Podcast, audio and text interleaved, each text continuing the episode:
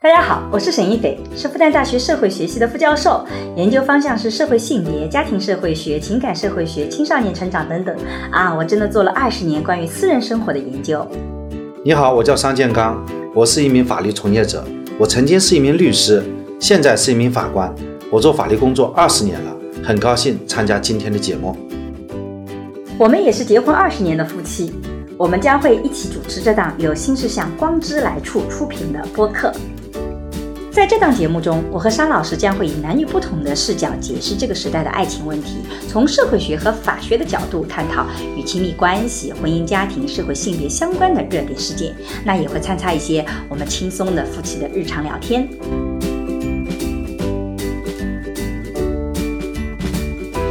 像这种偷看日记的行为啊，就是从来不会发生的。我们没有偷看过，什么时候偷看过？你今天偷看过还跟我讲了，你说哎，你放在桌子上，我看一看。对，我不知道是日记嘛，但我自从知道日记了以后，我就再也不看了。偷看，我也是偷看日记受害者。我爸爸把我的情书都看了。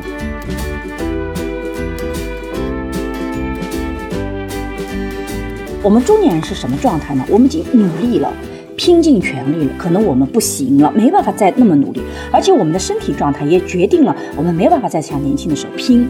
这个时候，我们可以喘口气，去享受活在当下。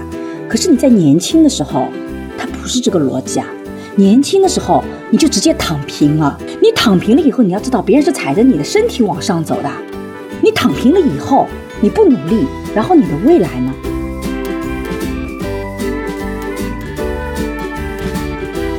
你到了一定年龄时候，这个社会啊，对你要求是越来越高的。达到一定的年龄的时候，社会对你有规范的，就说你到这个年龄了，你就不应该再尝试了。就是限制越来越多的。它并不是说一个人成长的越大，他的自由就越大。对。大家好，我是沈一斐，我叫商建刚。大家好，我是小小商。大家好，我是小商。十七岁高二学生，嗯，我们这次聊天也是第一次邀请小商来参加我们这样的聊天。小商还有一个另外一个身份，是我们的大女儿。我们小小商以前都已经出镜过。女儿没有大女儿，对对，是女儿，只有没有另外一个女 儿。如果还有的话，我也很接纳有另外一个妹妹，对吧？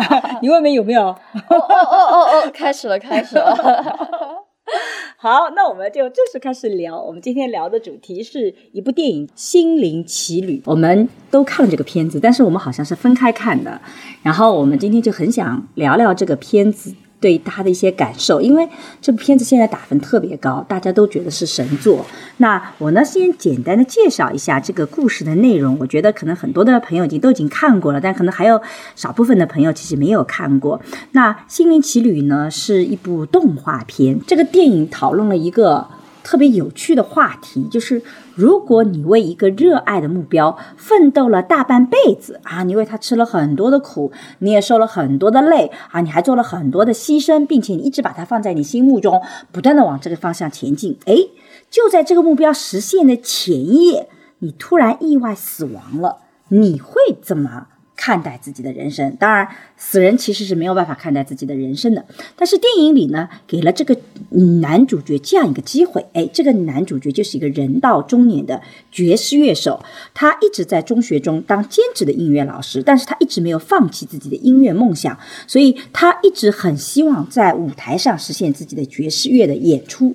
有一天呢，他终于等来了与一个非常著名的爵士乐手同台演出的机会，但是却在。演出前夕就去世了，所以呢，他带着内心的不甘呢，偷渡回了人间，顺便呢，还带回了一个呃编号二十二的小孩子。这个小孩子其实是一个不甘心投胎的小孩灵魂。这个二十二呢，就觉得嗯，人生没什么意思。投胎什么事情都没没价值，所以他就不太想要去投胎。当然，最后故事的结局当然是从动画片角度讲，是一个比较皆大欢喜的一个片子。大概这个故事就是讲这样的故事。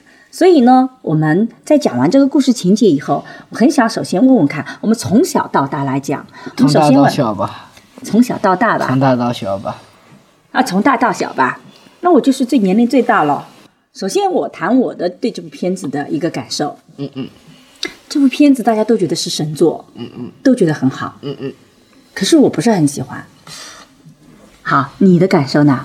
我觉得拍的特别好，因为我也很喜欢看动画片。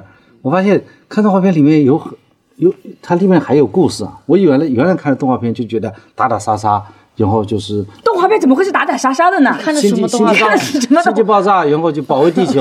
摇摇与灰太阳打打杀杀，对啊打打杀杀新概念。但是呢，就是说是这个片子它还是有故事情节的。嗯，但我觉得那个哪个动画片没有故事情节啊？但那个舅他不是没死吗？他只是灵魂出窍。那就是死了。对，我就我感觉他是蛮有正能量的，就是说他刚开始的时候，他就是很想很想实现自己成为一个呃艺艺术家嘛，但实际上他只是做了一个老师，做了一个普通老师，所以他一直不甘心。后来一有机会，他就去尝试嘛。嗯但我觉得这种这种精神还是不错的。嗯，但是最后他是不是又回归到他要甘于过那种平凡的生活，去成为一个老师了呢？这个我我觉得我们各自有不同的见解吧。来问小商同学，你喜欢这个片子吗？我觉得就那样吧。一开始去看的时候，就是呃期望值特别高，就是感觉是那种，因为我特别喜欢他的那个这个导演的上一部嘛，也是同样起来这这个，他是讲的是这个《The Great Beyond》，是就那部片叫什么《Coco》什么《寻梦环游记》嘛。寻梦环游记不很早以前的吗？那部也是这个导演的嘛。然后呢，我哦，觉得就是那个死亡灵魂的那个对死的哦，那部那个就是我很喜欢那一部，然后我觉得第二部嘛，就总会你第一部那么高的期望，你第二部希望它更好，但其实我觉得一般来讲，呃，可能会是有点小小的失望吧，因为我觉得大致上来讲，我觉得他很多问题，我觉得他没有讨论到地方，比如说他对那些坏人的描述，我觉得。他太向往一个真善美的一个世界，但是少了那点哎坏人的这个圆回来的这个部分。哪个是坏人啊？就他没有坏人，在他的世界里是没有一个坏人的。就是我觉得，如果说一个好的片子，他要给我一个坏人的解释，比如说他在呃投胎，他的那个 twenty two、寻找灵魂的那一段时间，他是中间我就提到，他就说，呃，他想要搞破坏，他就搞破坏特别爽。然后呢，那个人就觉得 no no no，就是那个就是那个主角，那个叫 Joe 的那个主角嗯说 no no no，、我就觉得那一部分，我就突然间在想，我觉得有个有些人那种 spark，就是他中间那个提到火花嘛，他要来的原因，我觉得有可能就是因为他想要搞破坏，他想要体验一下搞破坏的那种感觉，那种对吧？因为他应该是什么艺术家 soul，他没有触觉之类的、那种破坏这种东西。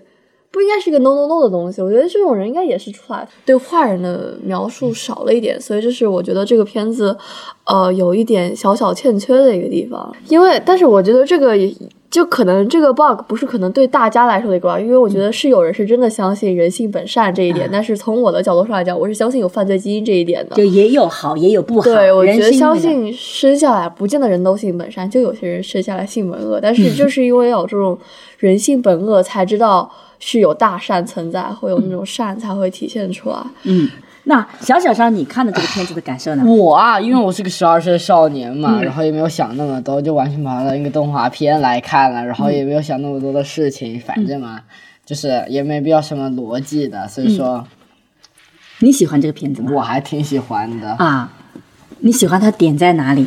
可能他画的比较 Q 可爱 Q 弹吧，哦，对他们一定要出那种，就是那个，就是那个小小朋友那个圆圆的那个蓝蓝的那个东西，那个灵魂，对吧？对，那个的，它可以出那种就是周边，周边绝对会卖，我就很想买一个。所以小小商是觉得这个片子整个的画风还蛮喜欢的喜欢的，啊。但是你这里面最喜欢哪个角色？都挺喜欢的吧，因为你们没有坏人嘛，像我姐说的一样，嗯，都没有坏人嘛，所以就没有什么讨厌的角色，也没有什么喜欢的角色，嗯反正看的是，我就看在那个笔记里面那个人角色都一样，就嗯 我我我谈一下为什么我一开始说我不是很喜欢这个片子。哎，其实我对 Terry 有一个他很忙嘛，这不在这个片子里，其实这是让我特别不舒服的一个点。就我自己觉得，Terry 这样的人其实是社会的中坚力量。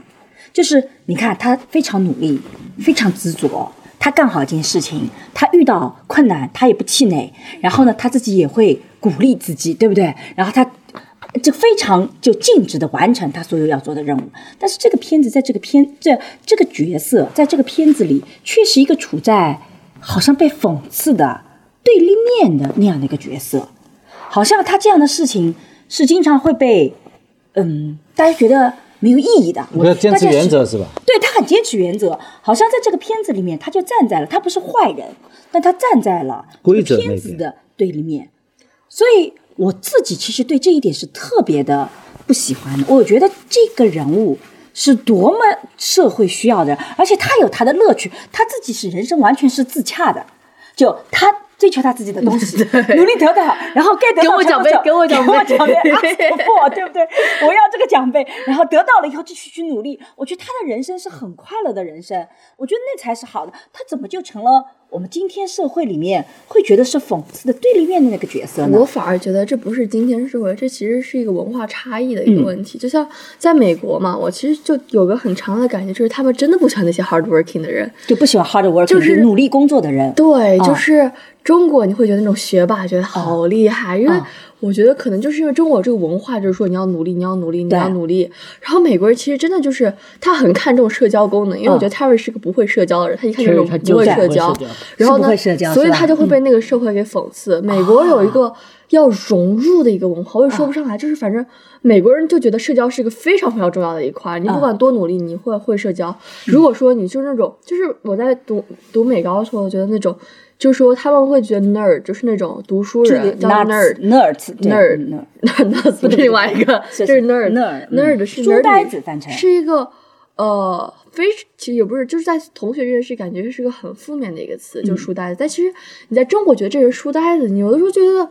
父母甚至我们这边都觉得啊挺厉害的，能这样子书呆子。但是美国就有那种啊他是 nerd，他只会学习啊不行，嗯那种感觉。所以就我觉得是有点小小的文化差异吧，嗯就是从美国人的视角来看，这种人就是会被讽刺的那一种。但今天的中国其实也慢慢在有点被这个后影响在影响，也不喜欢那种努力工作的人。对但是我自己为什么觉得我这个片子不喜欢？其实你讲到了一个核心的点，我觉得这个片子其实很适合我们中年人看。就他叫你活在当下，我们中年人是什么状态呢？我们已经努力了，拼尽全力了，然后到了我们这个年龄，四十五岁，我跟你爸今年马上都进入四十五岁，你会发现我们能做的事情越来越清醒的认识到，可能我们不行了，没办法再那么努力，而且我们的身体状态也决定了我们没有办法再像年轻的时候拼。这个时候，我们可以喘口气，去享受活在当下，重新歇一歇，说看身边的花花草草。可是你在年轻的时候，它不是这个逻辑啊！年轻的时候你就直接躺平了，你就活在当下。然后呢，你躺平了以后，你要知道别人是踩着你的身体往上走的。你躺平了以后，你不努力，然后你的未来呢？我自己是觉得，对年轻人来讲，这个逻辑是有问题的。然后呢，我在几年前我们在哈佛的时候有一个会议，就是他们特地把我邀请过去了，每个国家邀请一个人来谈代际的问题。我那天谈代际的问题的时候特别有意思，一个日本学者跟一个韩国学者，他们听完我讲中国年轻人的状态，那时候我讲的是八零后和九零后，我们当时的数据是八零后、九零后，他们一致觉得，他们觉得中国特别有希望，为什么呢？因为他觉得中国的孩子特别有成功的欲望。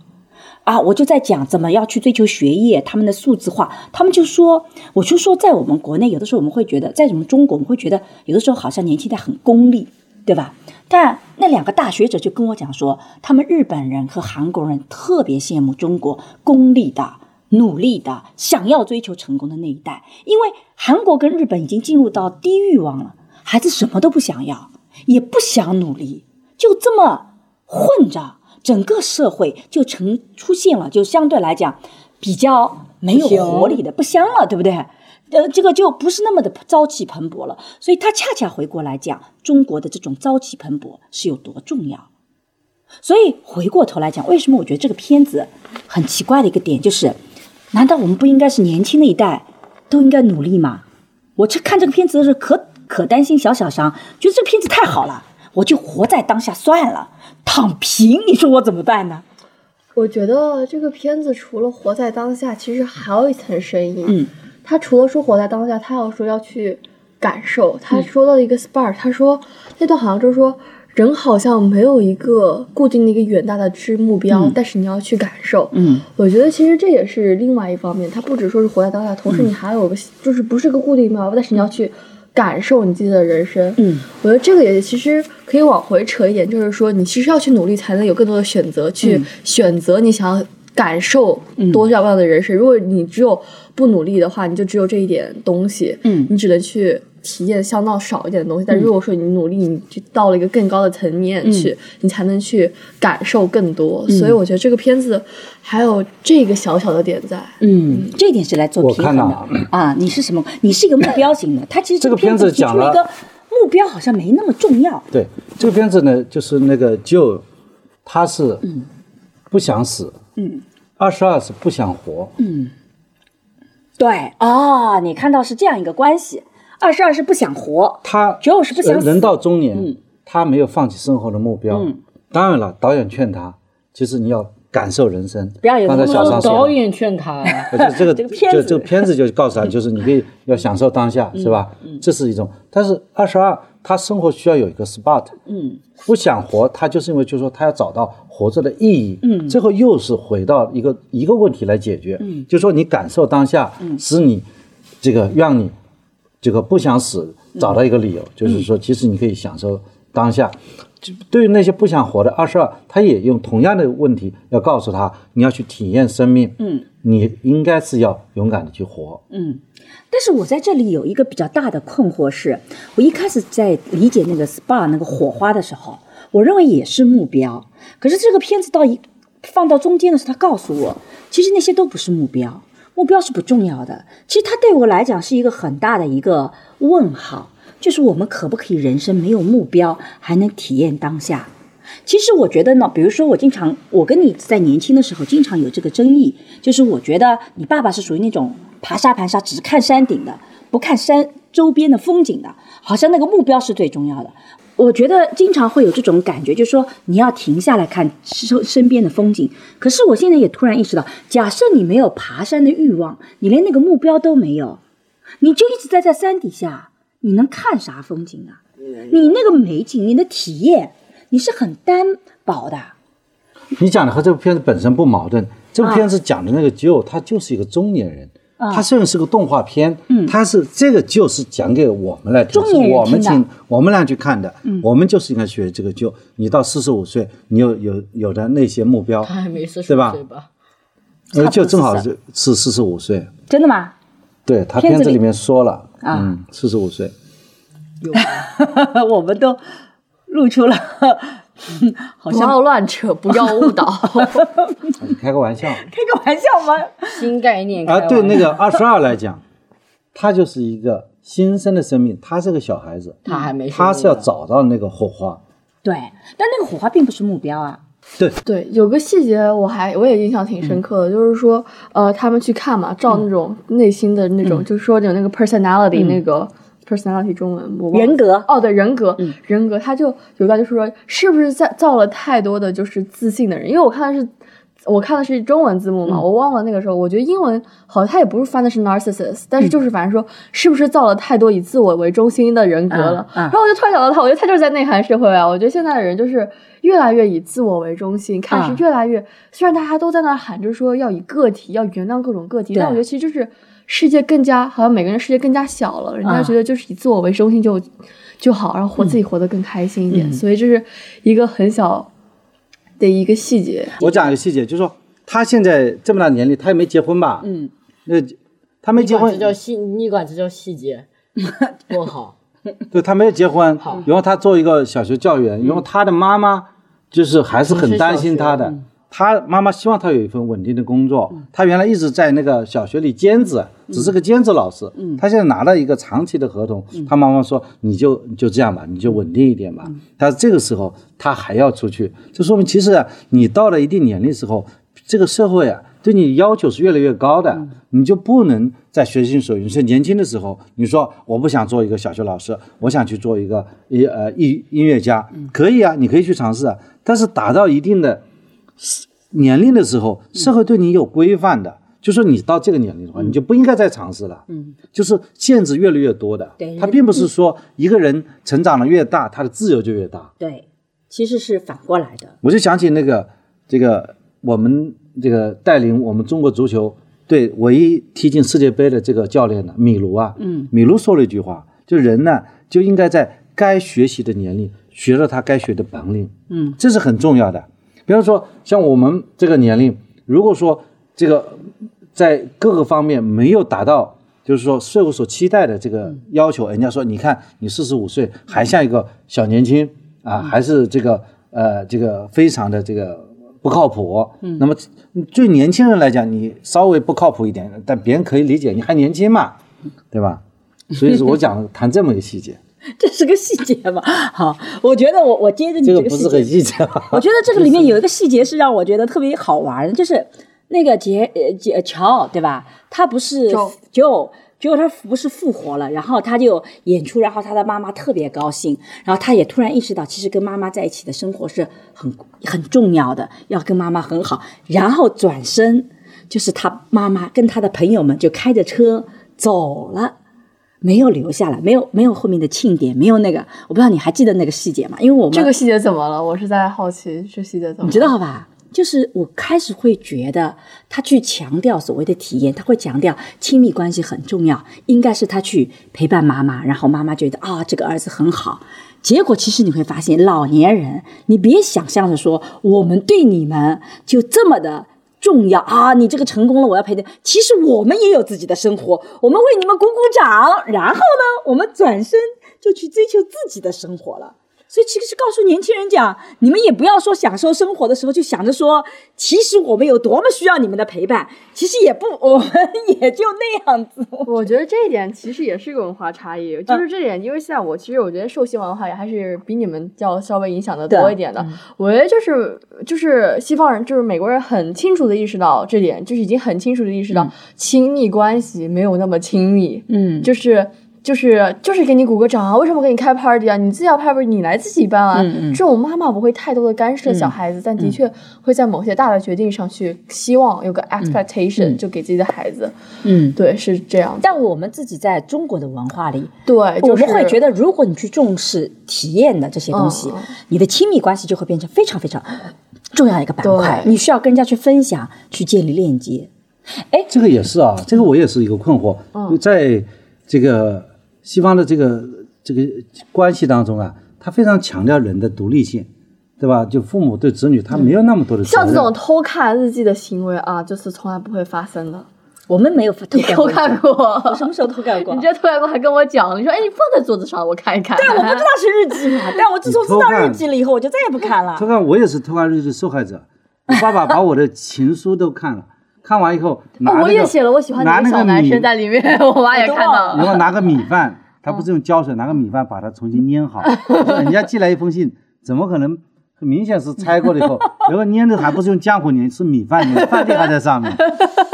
然后，然后他说他还没看，嗯嗯，所以说这个可能是我们的传统吧。嗯，你妈妈只不过是在这个延长线上，在这个传统的没有，没有，延长线上。我真的是那天他知道的，我是真的不知道这是日记本，然后我打开来看，然后我就算了，我从此以后也再不看了。知道的。但是父母呢不偷看日记是一方面，同样他是也是强调孩子是非常的独立，有非常好的自我管理能力，这是相辅相成的。但是在今天中国的社会，其实也不能够这个板子说是妈妈不放掉孩子，或者孩子不放掉妈妈，其实有现实的困境的。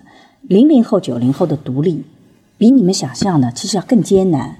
你想想看，如果没有父母的支持，你穷啊，对啊，你穷啊，真的穷啊。然后 你知道吗买不起房啊！买不起房啊，付费你的读书、结婚、生子，你全部要都会受你是影响。大量的投投入啊。那你要我们的钱，你又不要我进到你的人生里，这其实不公平的。哎，你在美国观察到有一些家庭，他父母帮孩子去买房吗？或者是帮手他们去买房吗？我现在才高中生，我不会注意到这些东西。没有的，其实很少的，不会的。他们也不买房，他本来他们也他们很多是租房子，首先，然后他们觉得就是结婚了就住在自己租的房子里，他们没有那种如果结婚就一定要买个房子那种感觉。但我们中国这个观念特别深，就是我结婚了我还没有一套房，就你这不能这样。我们是。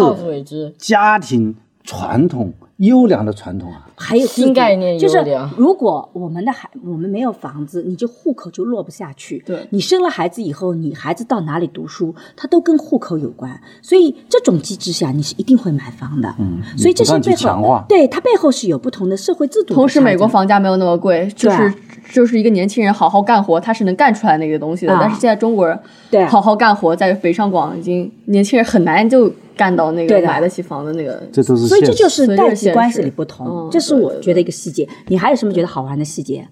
啊，我就纯是当动画片看的，没看什么戏。那我就觉得那个 二二，你们跟我们聊聊这个二二，他为什么会最后又回到回到地球？他不是什么原因他让他回到不是去地球？体验了一圈嘛，然后体体验进之后回来之后发现还不错，然后就回去了嘛。所以你觉得它不错二那个在哪里？他觉得披萨好好吃，好想再来一口。然后就去，然后就去人间了。他是不是就是吃披萨，我觉得就是，我觉得这个看二的时候，我就就叫什么“纸上得来终觉浅”。你从书本上得到的这些知识，你看别人的人生，跟你自己亲自去做这件事情体验是不一样的。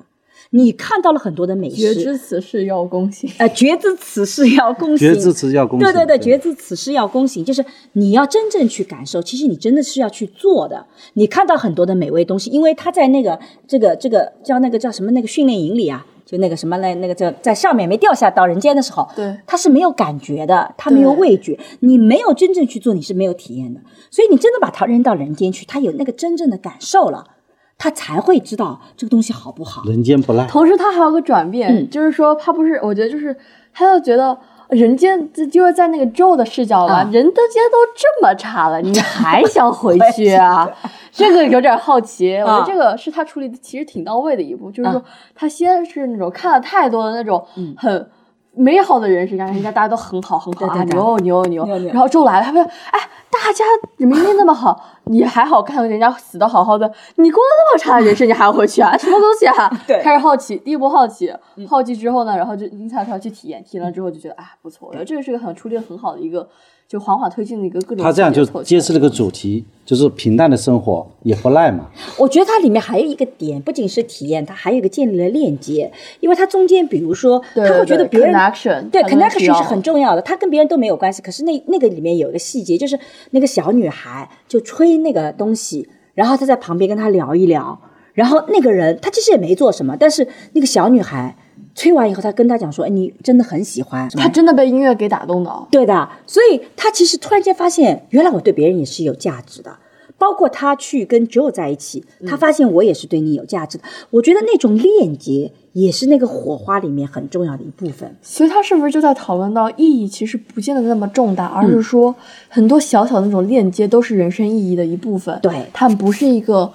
不要想 spark 就是个大的人生意义，人生的意义就在于在可能一片落叶掉下来很美，或者雪花吹得很好看这种。就说他觉得那个，就这个是比较适合我们这个中年人的。就我们追求像我们这一辈追求大的那个目标，对。他其实告诉你一些小目标，它也有价值。一片树叶的飘落也有价值。嗯，但我个人觉得，年轻一辈你们得要去努力的。当然，这个大家你们肯定不同意啊。就你曾经绚烂过，再归于平淡，跟你一直很平淡，那是完全两回事儿我觉得一直挺平淡，挺好的。我也觉得当条咸鱼蛮不错的。啊。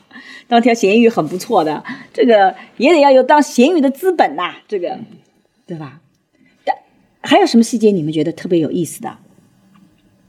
我刚刚想到一个，你让我想一下，我刚刚想说的这个细节，就是我觉得有一段有一那个特别打动我，就是他当发就很多时候他想了很久很久很久那个演出，嗯他演出完之后发现，哎，好像就那样，有没有那么开心？就我觉得他不大家应该都会有这种感觉，就是我嗯之前就感觉，就是发现自己很想要、很想要、很开心的，但是觉得自己会欢呼雀跃、忘乎所以，其实发现，哎。也就那样吧，就真得到了也就那样就就就能这样。我之前一直觉得公众号破两千会好开心，我觉得破两千太厉害了。但我之前看到破两千，我就觉得啊，我破两千了，我给我给老徐就发了条微信，他就觉得哦就那样，我就觉得啊好开心，就厉害厉害厉害，就过去了。我就觉得，当很多时候自己想要很久的时候，得到那个好像没有那么的。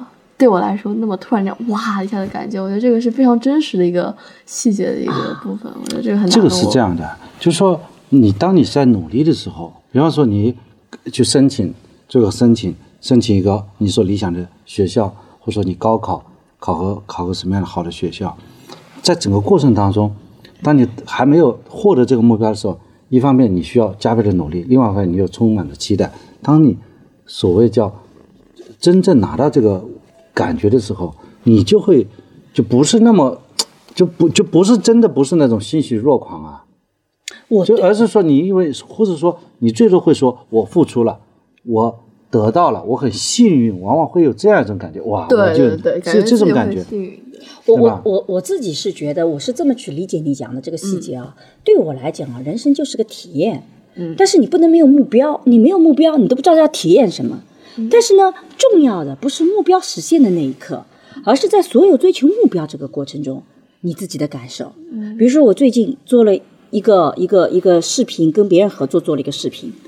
那其实，在这个过程中间，我自己觉得收获很多，我觉得自己聊得很开心。可是那个视频剪出来，他把我所有的我认为好的东西可能都剪掉了，剪的就特别简单。他因为我不是主角，他剪的是另外的那个。但从我的角度讲，我觉得我只要在这个过程里，我很享受了。最后那个结果，他不归我管，我没不是有一办法控制。点小小遗憾嘛？我没有遗憾，我觉得那个结果就不是我能负责的。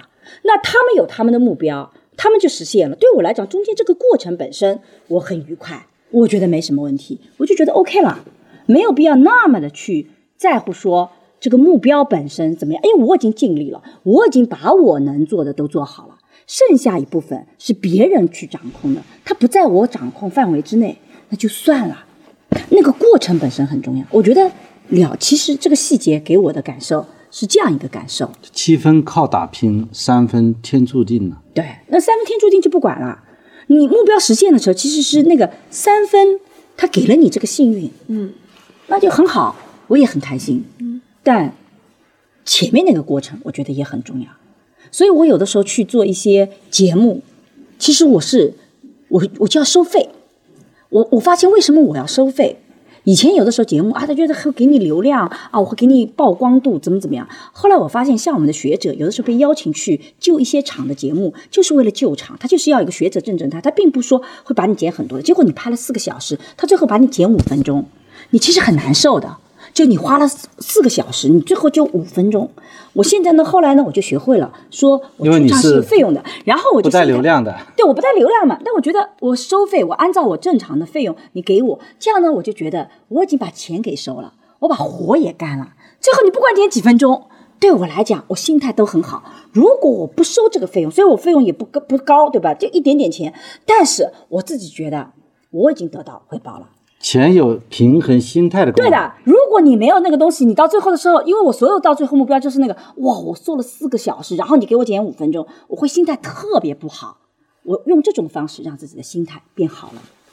我我最后还有一个细节，我很想跟大家分享，就是嗯，看这个片子的时候，它里面有个叫“忘我之境”，你们还记得吧？哦，对，这就是我刚刚我之前想到的一个那个东西。啊我我先说我那个比较浅显，我这个地方、我就突然间给自己找到借口。我经常会写的时候写的很投入，就喜欢写写写，就这种就是尤其是写文章、写 essay、或者写公众号、或者写我外婆那本书的时候，你经历过这种忘我之境，其实我有的时候也会进入这种忘我之境。就在你在做一些事情的时候，其实你是非常忽略旁边的人的存在，对的，就是突然发现，就真正是进入了一个一个很广袤的一个场景，然后只有自己和自己的那一支支一张纸一支笔。我记得在初中的时候，就是做那个呃数学题，嗯，就是做着做着突然就感觉就是把一道题目做完了。那个时候初中时候是搞那个数学竞赛嘛，我们班上就我一个人在弄，对，所以把一道题目做出来以后，然后就就突然之间在叫起来了，就欢欢呼起来了，所有的同学都看着我。这个时候我我发现哇，我原来还在教室里自习，就会这样的。有的时候你比方你在做一件事情，有个人在你旁边站了很久了，你都没有注意到他，还有旁边还有个人站在那里。我有的时候跟你聊天的时候，你自己嘴巴里在嘟嘟嘟嘴巴动，但是你没有声音，然后我就发现，其实我说什么你根本就没听见，你只是啊啊啊，其实你在自己的世界里，吐槽一下你。但我自己觉得那个忘我的境界其实是一种很幸福的状态，嗯，就投在里面。但是我发现啊，这个忘我境界里面有一个很有意思的现象，你会发现他有很投入的做一些美好事情的这个人在里面，对不对？灵魂飘在里面，还有那些很执着的，就黑漆麻搭的，像怪物一样的，他也在那里面。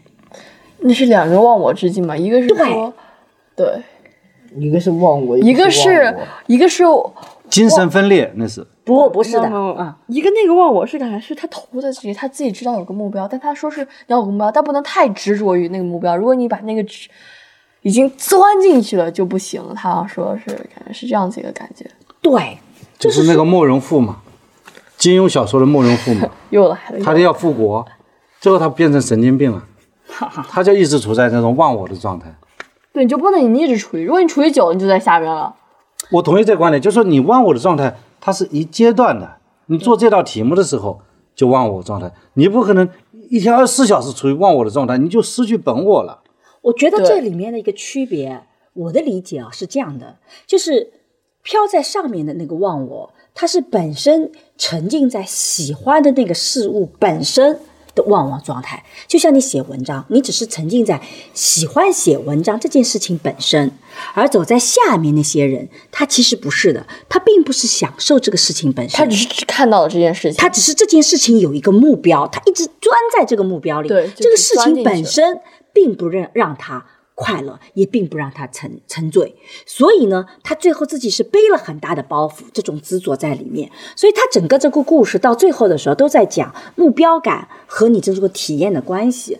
但我觉得这里面，我今天还看到一个特别有意思的，我们不是刚刚刚讲到那个 Gary 那个像老鼠一样的 Terry Terry 啊 Terry Terry 就像小老鼠一样的，有人就说了说这部片子是歧视我们审计人员，就那个人干的就是审计的活，啊，审计的活，对他在审计，对，就在做审计嘛，账嘛查账嘛。内涵大师，对，内涵我们审计人员，我们那么辛苦，结果被大家都不喜欢，就是还有那种金融人不也很那个每次 make a deal make a deal make a deal make a deal，内涵大师。我觉得这种就是很多迪士尼的高高明之处吧，这种动画片就莫名其妙就开始搞一波内涵，对硬要搞，硬 HT 要就是那个对冲基金啊，因为是美国，它是金融最发达的一个一个地方嘛，所以他们的对冲基金的人，他实际上是控制了这个全球的金融。嗯，所以从调侃的角度来讲，调侃那些牛逼的人没什么问题，他至少没有去调侃一个弱者嘛。嗯，对，我觉得这个挺好，就是说，就是习惯性要去调侃这个强者，而不是。哦，我突然就而不是就是说去调侃弱者，我突然想到一个点，就是那个理发店小哥，啊就是那个，嗯那个是一个我觉得是个很有趣的一个角色。嗯他有个细节就是说，呃，他突然之间发现那个 Joe 开始注意到他了。啊他就是说是这个细节。说终于就说 We're not talking about jazz，就是在 Joe 的那个眼里，就是说他是一个可以跟我终于唯一一个可以跟我聊 jazz 的人。嗯，但其实我就突然就意识到不是这样的，就是理发店小哥是一个非常包容的人，他看到你头上 IT 啊，他说哦、this is disaster，你要快点坐下来，然后呢就帮你赶快搞好，搞好之后，就是他很乐意去分享，但是如果你没有问，我就不说。我觉得是一个特别温暖、特别温暖的一个形象。特对特别温暖的一个形象，然后同时就感觉他也就默默默在提醒提醒着周，我就就是说，请你关心一下自己周围的人生活，不要只 focus on 你自己。所以我觉得这个不仅是投醒周，还是在提醒就是下面那种看周，对。这个点我也很喜欢，因为我我们发现就是说我自己做亲密关系，亲密关系的一个很大的需求就是你得看见我。昨天我跟你爸爸聊天，我就特别生气，就是我就把说他把话给聊死掉了，就是我在跟他聊，我追星研究，终于把背后的逻辑打通了，然后我有一个什么点，对吧？他立马就说了。这有什么难的？我们做判决书，天天在打通背后的逻辑。然后我就跟他讲，难道你不应该问问看这个点是什么点吗？我到底获这个拿到了什么东西，对不对？为什么我这么兴奋？他一点都不感兴趣，他就讲他自己了。所以我就说了，你其实没有看到我。就在亲密关系里，我们的诉求是你要看见他人。我可以陪你聊你感兴趣的话题，你也可以陪我聊我感兴趣的话题，但是。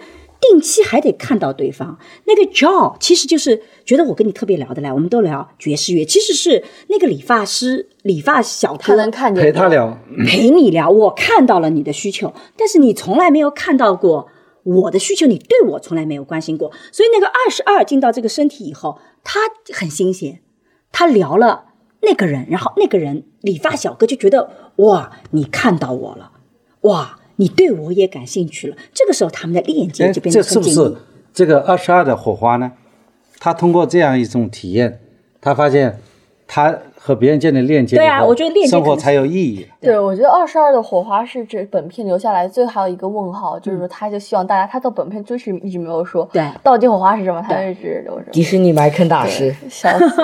我觉得里面的链接是一个很重要的。对然后你刚刚讲到的这种体验也是披萨，对，我觉得这些都是他火花的来源之处。但我很喜欢你提的这个细节点，就是因为他真的就看到了不同的人。对，我觉得看到不止应该在就是亲密关系之间，还有就是呃两个陌生人之间，或者是这样，都是其实一直说我就是你有可能在被跟他聊天的时候，发现就是说你没有被看见，但是同时你就是有的时候很难做到去在跟别人聊天的时候看见别人，这也是我们很难做到的一个点。我今天这个下午在给学生做访谈，对吧？对就做访谈的训练。访谈的背后是什么？是对他人的好奇心。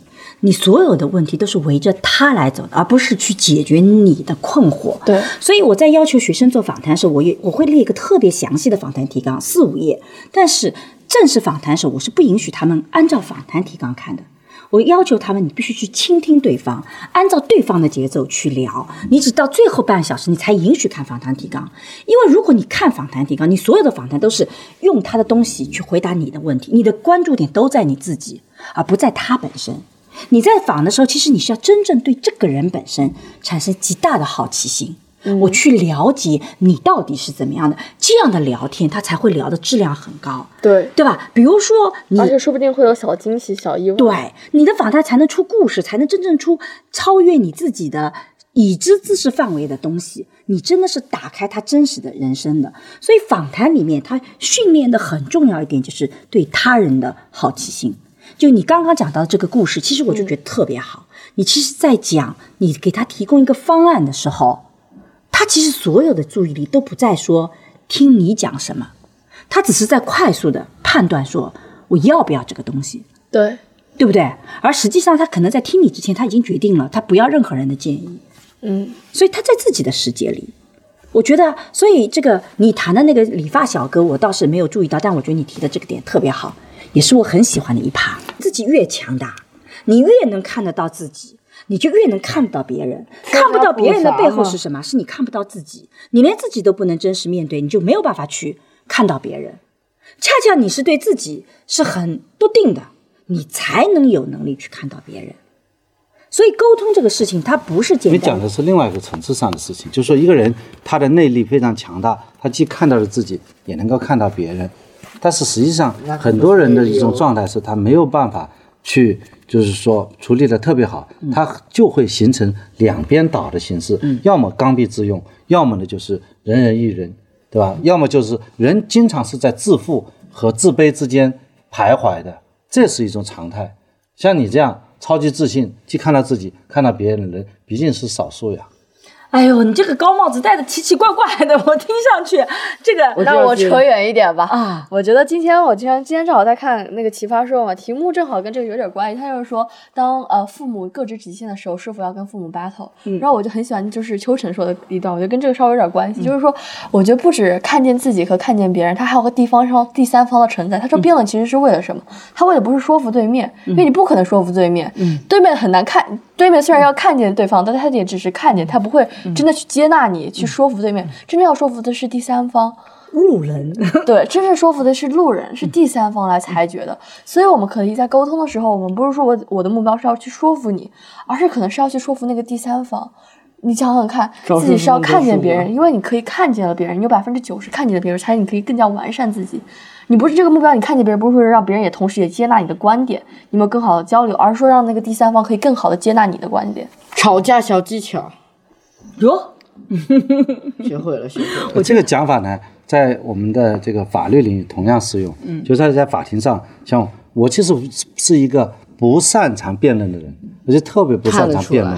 但是我在做原来在做律师的时候，我就通常是不想去说服对方，我去说服中间的那个法官，法官就是独立第三方嘛。那么同样，我在做法官的时候，双方如果要吵起来，我经常说一句话，我说你们永远不能说服对方，你们只要说服我就可以了。所以他往往他们就不吵架了。这个逻辑是，嗯，刚才小三讲的，对，完全认同。哎，那最后就结束吧。我们每个人讲一句结语，想想看啊。我先来啊。其实今天我们聊的比较碎一点点，但是我觉得很多有意思的点，我自己对这部片子其实是觉得它适合中年人，但我并不希望这部片子让所有年轻人找到躺平的理由，因为我会比较担心躺平了以后未来的代价会比较大。但是这个片子里的确有很多的闪光点，它还是非常打动人的，所以这部片子是一部很不错的片子，但是它没有达到神作的。在我心目中这样的高度，这是我对这个片子看的学术东西当然不会有神作了。嗯，也有一些片子我会特别喜欢的，所以我觉得我对他的评价大概就是这样子的。嗯，我觉得这部片子啊，它还是一个比较轻松的一部片子，嗯，是因为它有比较好的这种呃动画的动画的效果，动画制作，我觉得它的这方面可能是做的是非常好的。像这么好的动画片啊，还是觉得。挺喜欢去看的，当然了，它的意义多么深远呢？它是不是像啊一些经典的片子会传承下去啊？那很可能还没有达到那样一个高度啊。不过今天的聊天呢，这个第一次和小商在这个播客里聊，我觉得还是有很多新知的。嗯啊，小小小三也给了我们很多自己的心得。呃，对我来讲，我再一次回顾了这个片子，是呃我在第二次当中又得到了学习，感谢大家。我觉得就是通过今天的聊天，我就发现这个片子真的是一个很有细节、很有细节感的一个片子。通过有很多它点点的那种小碎的东西，它会其实会小小的治愈到或者启发到人们。我觉得这部片子就像我妈刚刚说的，不应该去把它神作来这一说，而是想把它看成一个。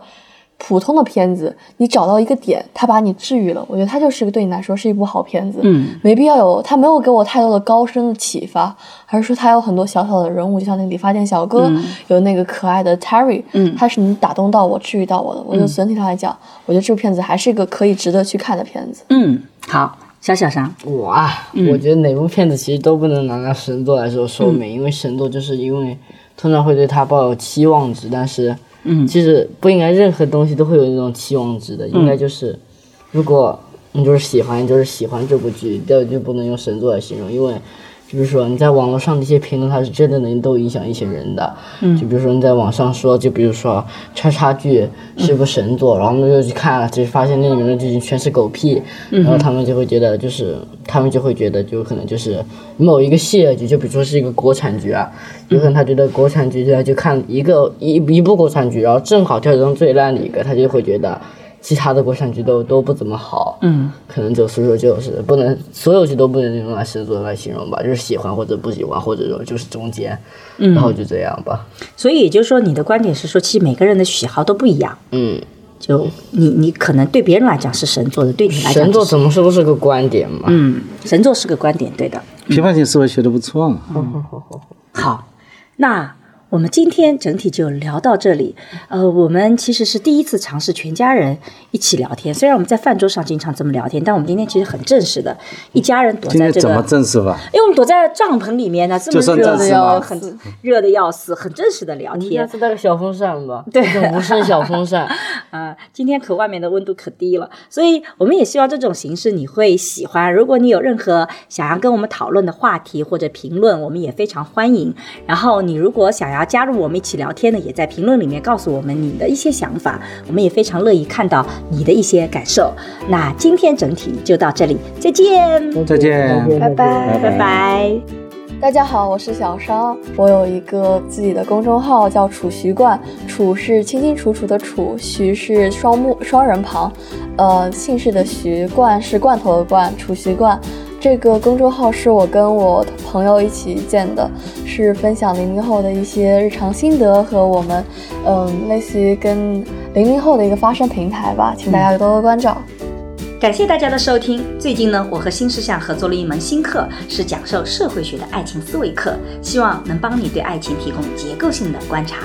如果你喜欢更深入的、更加系统的社会学思维去看待亲密关系，欢迎你在微信里搜索公众号“光之来处”，关注后加入学习。是万物皆有裂痕，那是光之来处的光之来处。如果你需要咨询跟亲密关系相关的问题，也可以在“光之来处”公众号回复“知识星球”或者“资讯”，我会来回答你的困惑。爱情是勇敢者的游戏，祝你敢于用理性去建构和相信亲密关系。谢谢大家的收听，今天就到这里，我们下期再见，拜拜。下期再见，拜拜。